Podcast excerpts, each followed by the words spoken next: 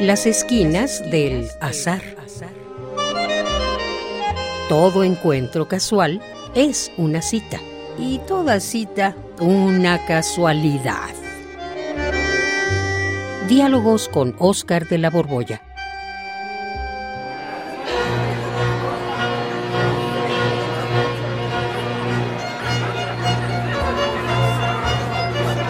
Ay, ¿y ahora qué es esto? ¿Qué es esto? Pero, bueno, Oscar, ¿qué hacemos aquí? Esto parece exactamente un antiguo campamento gitano. Fíjate, escucha la música, escucha. No te preocupes, ¿dónde estamos? Al rato te digo qué es lo que estamos haciendo aquí. ya sé, viniste con los gitanos para ver si te leen la mano para ver. No, no, no, no, no, no, no, Juan. Eso no. Venas, sentémonos a ver desde lejos qué hacen. Eh, mira, ya armaron una fogata maravillosa. Espléndida fogata, ve, conste. No nos vamos a ir de aquí, Oscarín, sin que me digas por qué vinimos a este campamento de gitanos. Sí, sí, te lo digo al rato, lo prometo. Pero oh, ahora te quiero preguntar otra cosa. Eh, a ver, mira, ¿te ha pasado alguna vez que alguien con más dinero que tú, con más prestigio que tú, más guapo que tú, te haya comido el mandado? ¿Comido el mandado? O sea, ¿cómo, cómo entiendes tú eso de comer el mandado? Pues es el dicho popular ese que dice que, eh, que pues, significa que alguien se ha quedado con lo que tú querías. Ah, bueno, sí. Pues muchas veces en la vida. Por ejemplo, cuando me dedicaba a la actuación, los actores con más prestigio, no los mejores, los que tenían más prestigio se quedaban con los mejores papeles. Los compañeros que tuve en la escuela, los que eran ricos, ahora son más ricos. Y así por el estilo, pero ¿qué cosas se te ocurren, Oscar? Eso pasa siempre, es, es natural, ¿no? Pues sí, como sucede siempre, nos parece natural tan natural como la sucesión del día y la noche. Pero, ¿no te parece medio injusto? Bueno, claro que es injusto, pero es natural.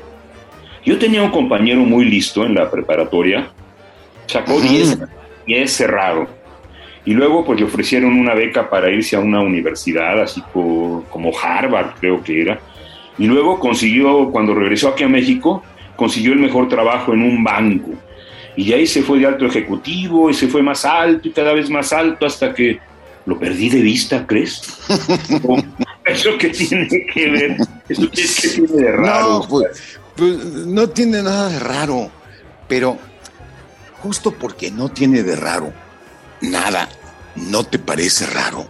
¿No te parece raro que sea una regla universal? A ver, a ver, ya vamos a empezar.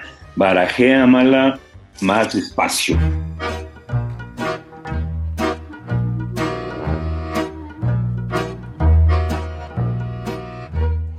¿Cómo está eso de que lo que no es raro es raro? Pues mira, lo acabas de decir de la manera más precisa. Lo que no es raro es lo más raro. Mmm, ya me estás haciendo más bolas. No, Juan, no, mira, no te quiero hacer bolas. Fíjate, el agua siempre busca su salida y la salida del agua siempre es hacia abajo. El agua no sube, el agua baja busca su salida, como dicen los albañiles. Que el agua, que el agua baje es una regla de la naturaleza. Pues sí, es una regla natural. Pues lo mismo ocurre en el mundo humano. Aquí el que tiene más consigue más y el que tiene menos consigue menos. Es también una regla. Ay, pues suena muy cruel, pero desafortunadamente también es una regla.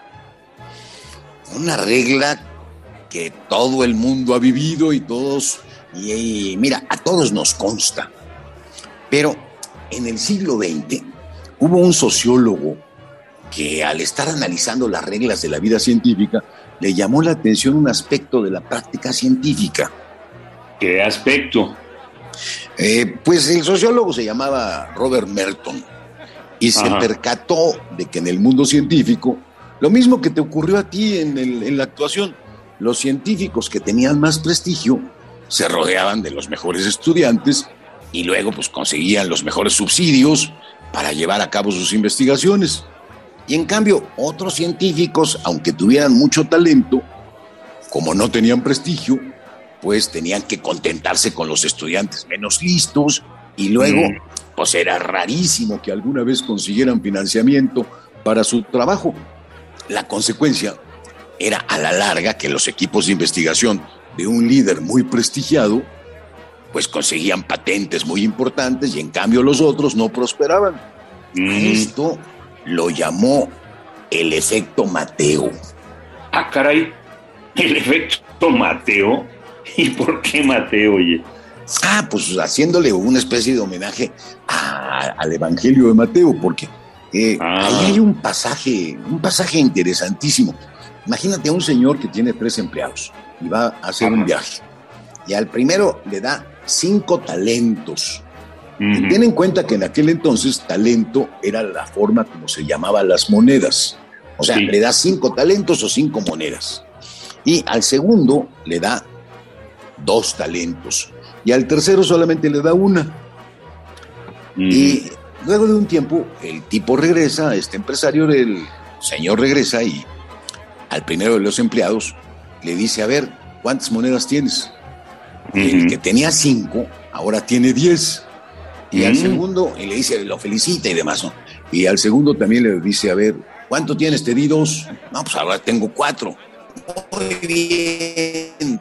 Y al que le dio una, y como le dio miedo a este pobre, la guardó, la escondió, la enterró en el suelo. Y se la muestra y le dice, todavía la tengo. Y se pone furioso. Y entonces le quita la moneda y se la da al que ya tenía 10. Y hay una ah. frase ahí tremenda, dice, porque el que más tiene, más tendrá, y el que tenga poco, lo poco que tenga se le quitará.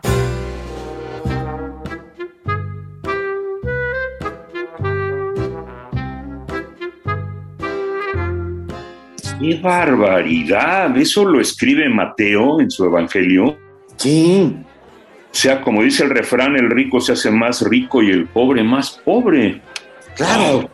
Y, el, más famoso se hace más famoso y quien tiene más éxito con el otro sexo, pues más sexo tendrá y el que eh, tenga poco, pues lo perderá. Insisto que es muy injusto, muy injusto. Eh, claro que es injusto, pero fíjate que es interesante y conviene entender bien el meollo de la regla. Mm, ¿Y cuál es la regla? Pues que una pequeña ventaja al comienzo se hará inmensa a la larga y una desventaja inicial te puede conducir al fracaso. Ah, pues qué horror de regla. Sí, es un horror de regla, pero eh, cuando uno comprende la estructura de las cosas, puede servirnos para componer la desgracia. Fíjate, eh, si un niño aprende lo más importante que se ve en la escuela, que es aprender a leer, pero no a deletrear las palabras, ¿eh? no, no se trata de un decodificador, sino a leer, o sea, a comprender lo que está escrito.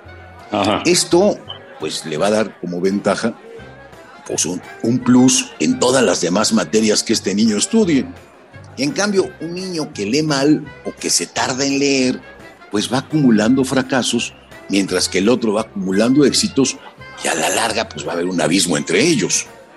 Ah, eso se llama el efecto Mateo. Sí, es, te digo que así lo bautizó este Merton y es un concepto que ha resultado utilísimo para la educación, la psicología, la sociología, un montón de disciplinas lo manejan. Está bien, ya entendí todo lo que me querías decir, Oscar, pero no me has dicho por qué estamos en un campamento gitano.